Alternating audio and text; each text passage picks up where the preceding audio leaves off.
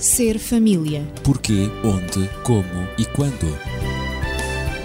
Ser família. Um espaço onde o ser e o ter são a questão. Ser família. Um mundo a conhecer.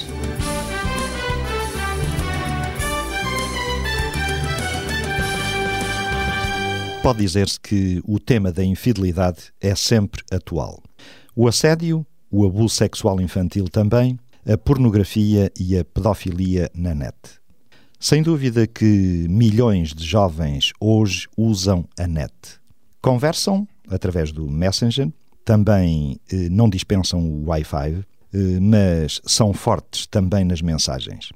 Muitos deles têm pacotes com 1500 SMS gratuitas por semana e usam-nas todas. Desses milhões de jovens que usam a net, efetivamente só um pequeno número se expõe ao perigo.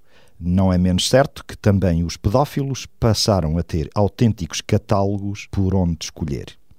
Há pedófilos novos, velhos, casados, solteiros, com filhos, sem filhos, quadros superiores ou semi-analfabetos entre os predadores. Além do gosto pelo poder sobre alguém inexperiente, têm em comum o desvio sexual. Cada vez mais os jovens usam a eletrónica e são vítimas dela própria. Os telemóveis que já são pequenos computadores, estão na mão de quase 90% dos jovens entre os 10 e os 14 anos.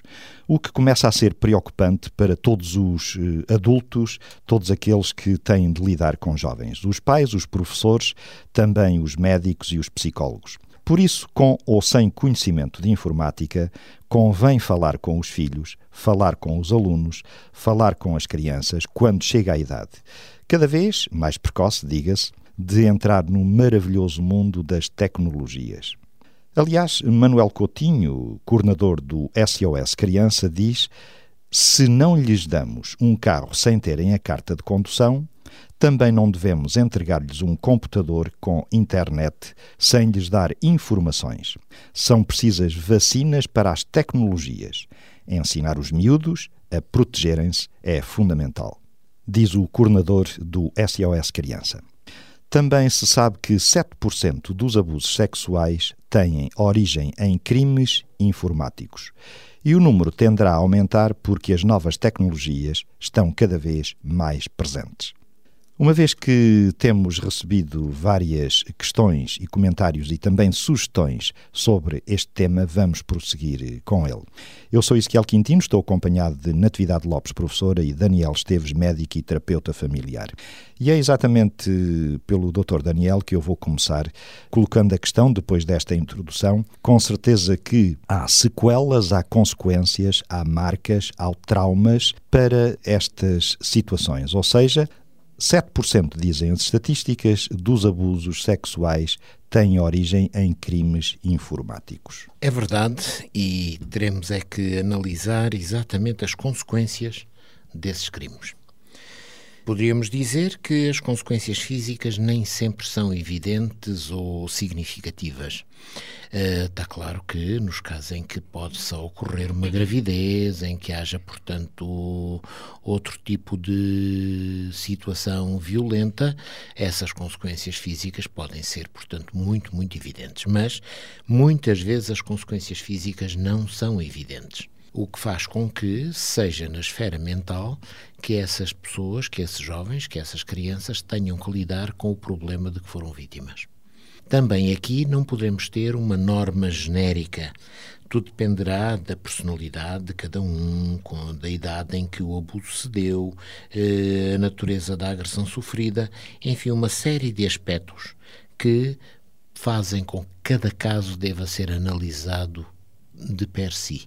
Não deveríamos, portanto, correr o risco da generalização, que é claro. sempre errada, que é sempre, portanto, redutora, eh, redutora e que pode, portanto, vir a ser um prejuízo muito grande para determinadas pessoas, mas darmos oportunidade a que cada caso, eh, digamos, analisado de per si, possa ter depois o tratamento adequado. Exato. Natividade, eh, da tua experiência pedagógica, podes dizer também que provavelmente a principal sequela do abuso sexual em crianças ou adolescentes é de ordem psíquica. Sem dúvida é isso que nós notamos ao lidar com crianças que foram molestadas, digamos, por uhum. adultos uhum pode não haver, eh, de facto, uma, uma relação consumada, uma relação física, sexual consumada, mas o próprio assédio causa perturbações, a maneira como o adulto se aproxima da criança, em termos afetivos e também com índices de, de, de uma sexualidade bastante exacerbada para o próprio ato sexual. Eh, isso amedronta as crianças, como já foi dito aqui, e, e, e claro que elas apresentam muitos temores, ficam perturbadas por várias semanas e levam esses temores para, para as escolas, não é? Podendo ter dificuldades até para comer, para dormir, sentirem uma grande ansiedade e, e, e, evitar mesmo ir para a escola. Por vergonha, a criança não pensa que toda a gente tem conhecimento daquilo que se está a passar ou que se passou e então é, ela fica, de facto, com muitos, muitos medos. Mas as principais sequelas do abuso sexual ou consequências do abuso sexual, quando ele é, quando ele é real, são de ordem psíquica, sem dúvida nenhuma. Todos os, uh, todos os autores e os pesquisadores que, que, que estudam sobre e que escrevem sobre este uh, tema. e falam sobre este tema são unânimes. Uhum. Uh, portanto, e todos também são unânimes em afirmar que se o abuso sexual em crianças não for tratado, se estas perturbações emocionais e psíquicas na criança não forem tratadas, mais tarde poderão ter consequências na vida dessas crianças quando forem, quando se tornarem já jovens e adultos, podem inclusivamente desencadear problemas conjugais, psicossociais e até transtornos psiquiátricos. Muitas vezes nós vemos, uh, nós vemos uh, adolescentes com certo uh, com determinado comportamento que nós não conhecemos e por vezes esses adolescentes foram vítimas na infância de abusos sexuais que esconderam, que não foram que não foram revelados e, e que agora esconder, é? exato e continuam a esconder claro. e que agora carregam sobre si uma série de perturbações que, que muitas vezes são psicossomáticas que se revelam não só no seu psiquismo, na sua mente, mas também se revelam em atitudes exatamente exatamente, em atitudes comportamentais. E eu gostaria de eu gostaria de salientar aqui uh, um, umas, umas quatro ou cinco normas que não devemos esquecer.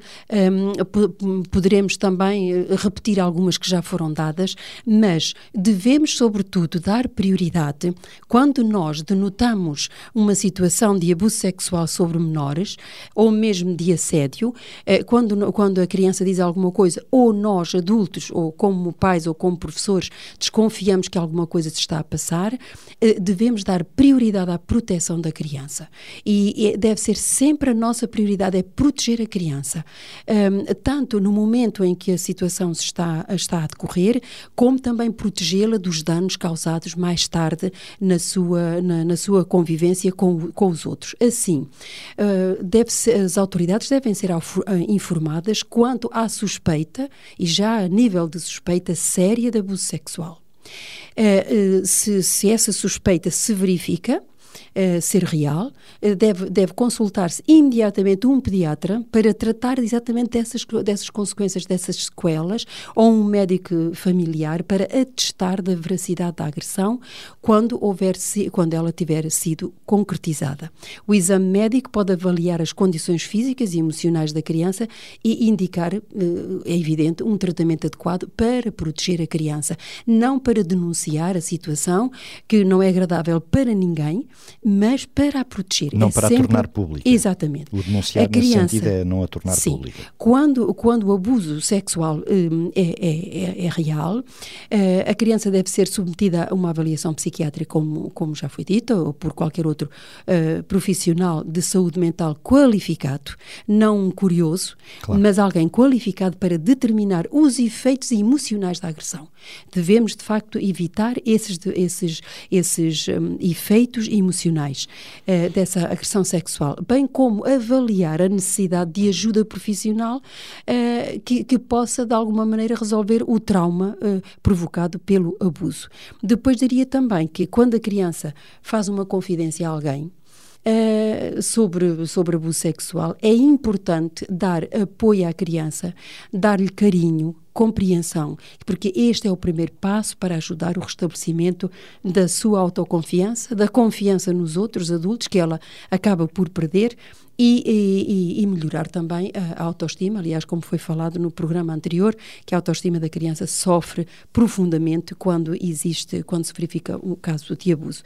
Normalmente, de, devido ao grande incômodo emocional que os pais experimentam, eh, por vezes os pais ficam com a impressão de que um, eh, quando têm conhecimento do abuso sexual sobre os filhos, eh, podem pensar, eh, muitas vezes erradamente, que a raiva é contra eles.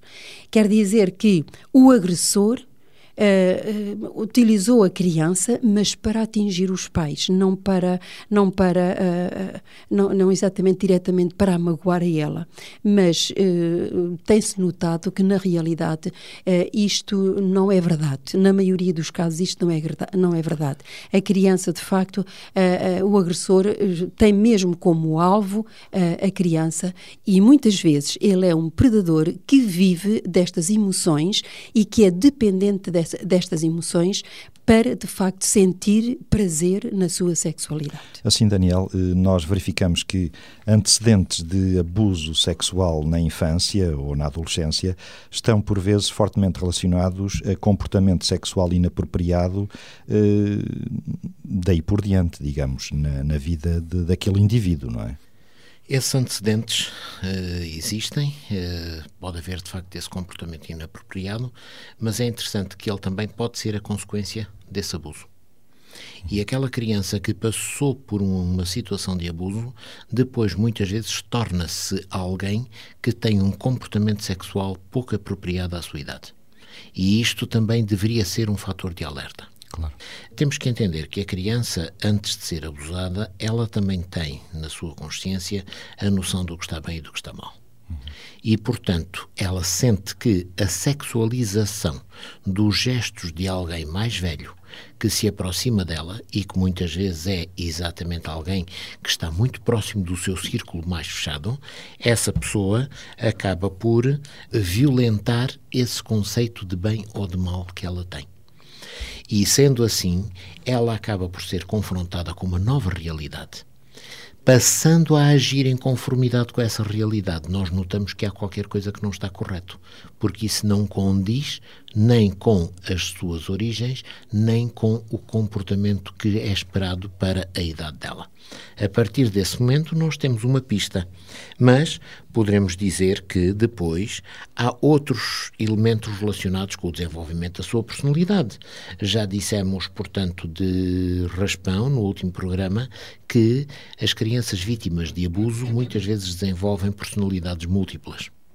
E este é um problema significativo porque é a forma que elas encontram de se defenderem. Não foi ela que esteve envolvida naquilo que é traumático para ela, foi a outra personalidade que também ela tem.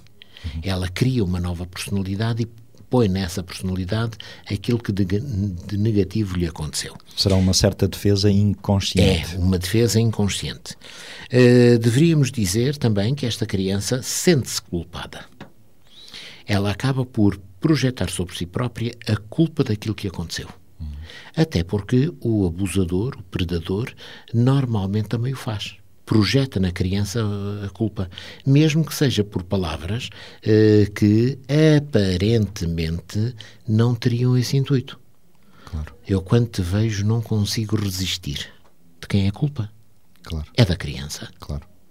Ele talvez não esteja a dizer Está que é que és a culpada, mas acaba por estar subentendido. E, portanto, aquele predador está a culpabilizar aquela criança de um ato que, na realidade, ela não tem culpa.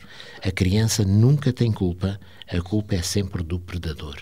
Esta é uma regra que nós não podemos deixar de reforçar e de considerar. Depois, a criança acaba por ter também uma noção de que traiu os outros não esteve à altura. Traiu, portanto, aqueles que eh, estão à sua volta. Ela acaba por desconfiar de todos.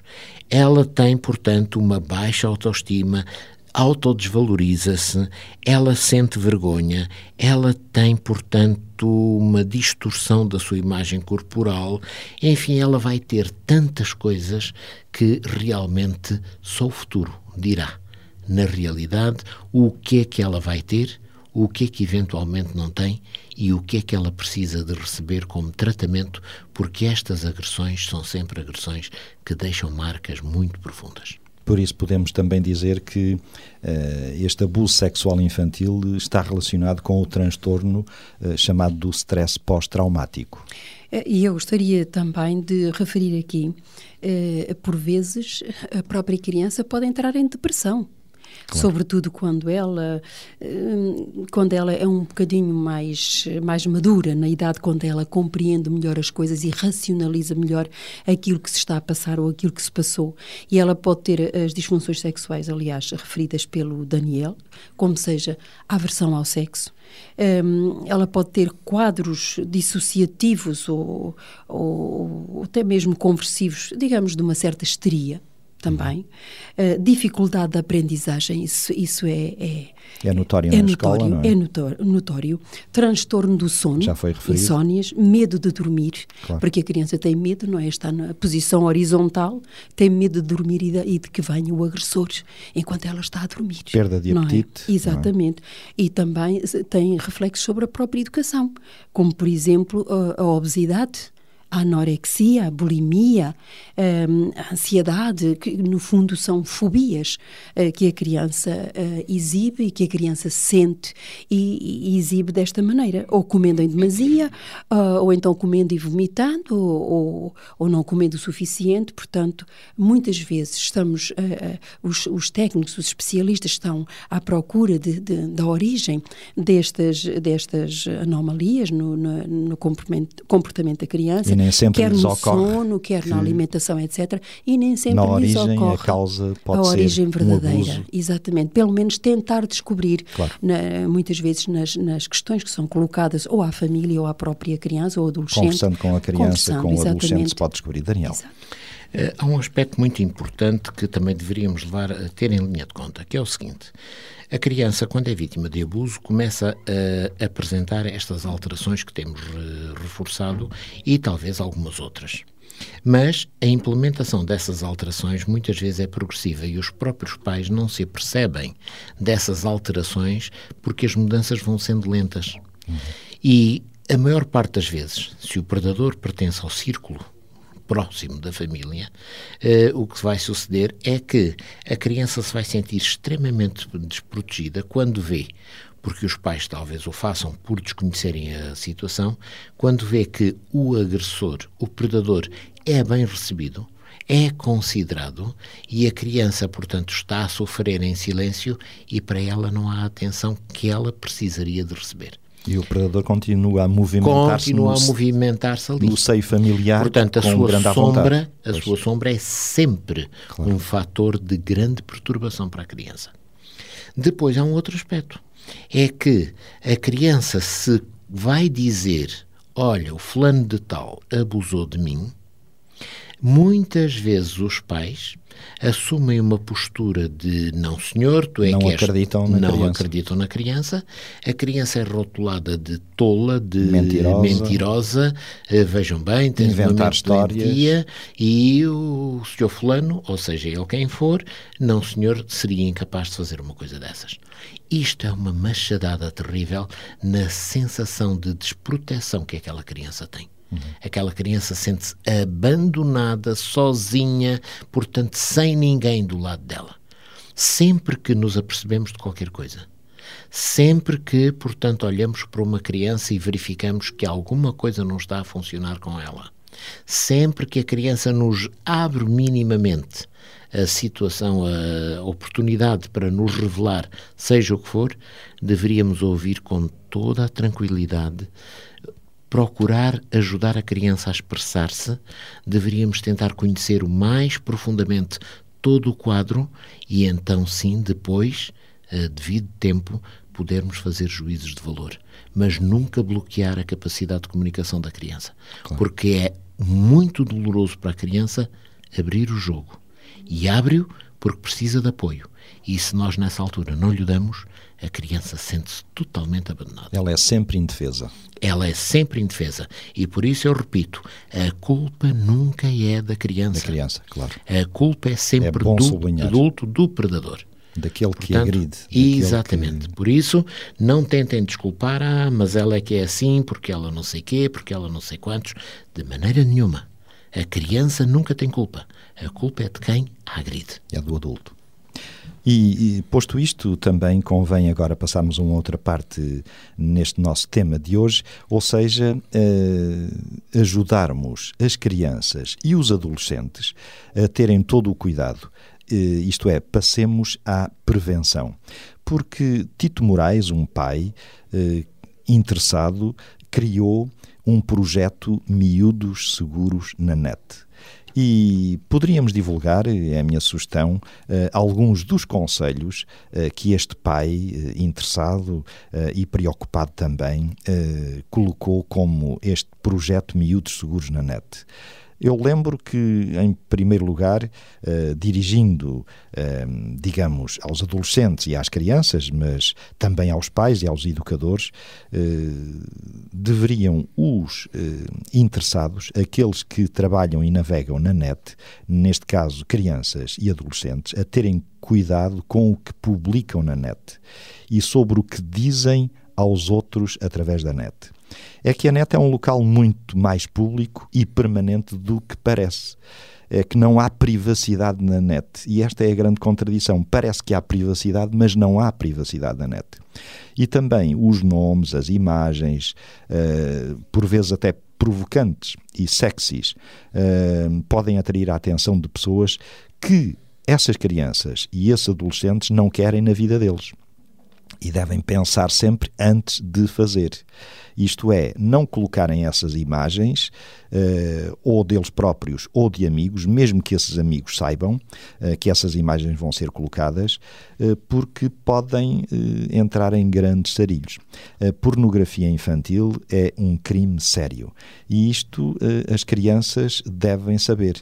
Era como dizia, e eu citei há momentos, o responsável o coordenador do SOS Criança, Manuel Coutinho, e dizia ele que nós deveremos eh, ensinar os miúdos a protegerem-se. E é isso que nós estamos a tentar fazer, Daniel. Exatamente. E para isso, a criança deve primeiro ter algumas regras básicas. Nunca fornecer o seu nome ou qualquer pista que permita que se chegue a ele. Segundo, a criança nunca deve ter liberdade absoluta para frequentar esses sítios na internet que possam ser duvidosos. Ela deve-o fazer eh, sempre com o- a tutela daqueles que são os seus educadores. Por isso, pais, mães, seja quem for, devem, portanto, verificar que a criança está a fazer isto ou aquilo e saber concretamente o que é que está a fazer. Tudo isto é, de algum modo, difícil de implementar, compreendemos. As crianças recebem informação sobre computadores, recebem inclusive computadores numa tenra idade, computadores com acesso à internet, quando muitos dos pais dessas crianças não têm hum, experiência nenhuma, não sabem nada acerca de computadores. O que faz com que essas crianças tenham, digamos, uma vantagem sobre os pais que lhes permite manipular as coisas e não estarem sujeitos a uma tutela eh, eficiente. Mas a criança, sabendo que eh, está a ser controlada, certamente que ela não irá tão longe naquilo que é o seu envolvimento via internet que a possa expor a consequências menos interessantes. É preciso que a criança também saiba que não deve importar para o seu computador aquilo que possa ser, portanto, menos interessante, assim como não deve descarregar. Porque essas coisas acabam muitas vezes por ser descobertas, saber-se de onde é que vêm, eh, quem foi o originador e para onde é que foram. E através dessas coisas podem ir, portanto, as informações que um predador atento e eficaz possa descodificar no sentido de acabar por saber e chegar à criança. Por isso é que dizíamos que os predadores têm grandes catálogos agora à disposição, não é? Exatamente. A net que, é um catálogo imenso. E que são os próprios é que fazem, digamos, a sua presença nesses catálogos. Claro. E assim eles vão descobrindo as identidades das crianças Exatamente. e dos adolescentes e jovens. Portanto, é necessário que as crianças aprendam que há sítios na internet que não são de maneira nenhuma recomendáveis.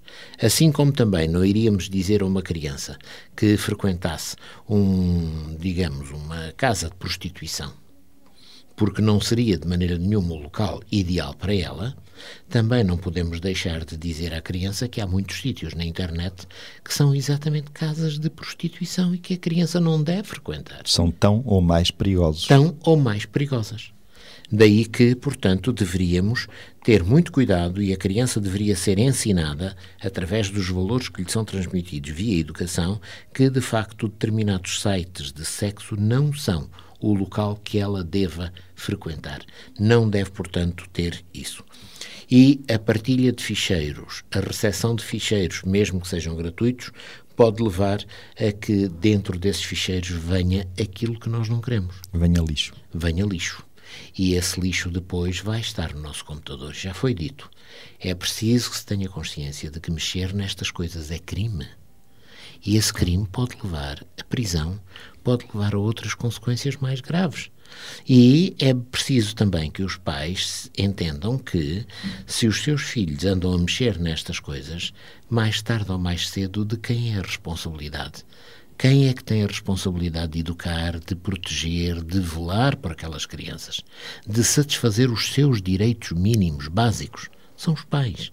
E se os pais se demitem também nesta área, necessariamente que eles não estão a cumprir a sua função como educadores. E não precisam ser peritos em informática? Não, não precisam de ser peritos em informática. Podem, inclusive, consultar ajudas que possam, portanto, ser úteis no sentido de, enfim, poderem ultrapassar esses desafios. Claro. Natividade.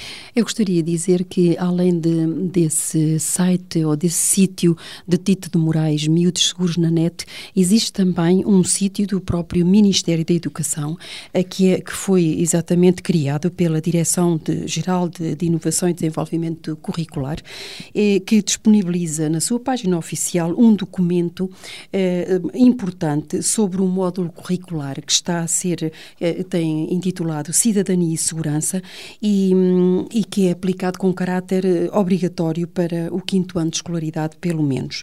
E então, esse site, esse sítio, aliás, apresenta eh, eh, desenvolvimento desse módulo, como viver com os outros, viver em situações de conflito e a violência e comportamentos específicos de segurança, sobretudo comportamentos específicos de segurança em todas as circunstâncias, mas também na net. Este, este, este módulo procura, sobretudo, um, ehm, que os alunos, e, e, estamos aqui a lidar com alunos de 10, 11 anos de idade, do quinto, quinto ano de escolaridade, uh, portanto, procura que eles compreendam a importância do valor da, da, da relação com os outros, uh, também uh, desenvolve regras de convivência, uh, também ajuda a criança a ter, a resolver situações de conflito de forma não violenta e, sobretudo, promove, no contexto que estamos a falar, promove competências na criança para, para que ela possa agir adequadamente face à agressão de um estranho e desenvolver a capacidade de identificação de comportamentos de risco, como acontece exatamente na pornografia que estamos a, a tratar, e também incentivar na criança atitudes de uh, prevenção. Numa palavra, uh, está-se a criar uma e desenvolver uma cultura de segurança para capacitar a criança para a sua autodefesa e para a sua proteção. Uh, e, e, portanto, também pode ser consultado nesse, nesse algumas orientações, além dos miúdos seguros na net, então é o www www.seguranet.crie.com www.minedu.pt. Também tem uh, sugestões muito interessantes para educadores, professores e para os próprios filhos que podem consultar exatamente essa informação com, com, com muita segurança e para a sua própria proteção e aprendizagem. Em conclusão, podemos também lembrar que existe o Instituto de Apoio à Criança, que tem uma linha para situações de crianças desaparecidas, também um correio eletrónico e um apartado à disposição. O Instituto de Apoio à Criança. E recordamos igualmente o SOS Criança, eh, que tem também um mail, um correio eletrónico, soscriança.net.sapo.pt. Repito, soscriança.net.sapo.pt. O atendimento é personalizado, tem, eh, portanto, atendimento social, jurídico e psicológico e valências eh, que surgiram já em 1994, especializado e é gratuito. Por isso, eh, pode ser consultado para prevenção e acompanhamento. Seja feliz e previna todo o mal que possa surgir à sua família e àqueles a quem mais ama. Ser família. Porquê, onde, como e quando. Ser família. Um espaço onde o ser e o ter são a questão. Ser família. Um mundo a conhecer.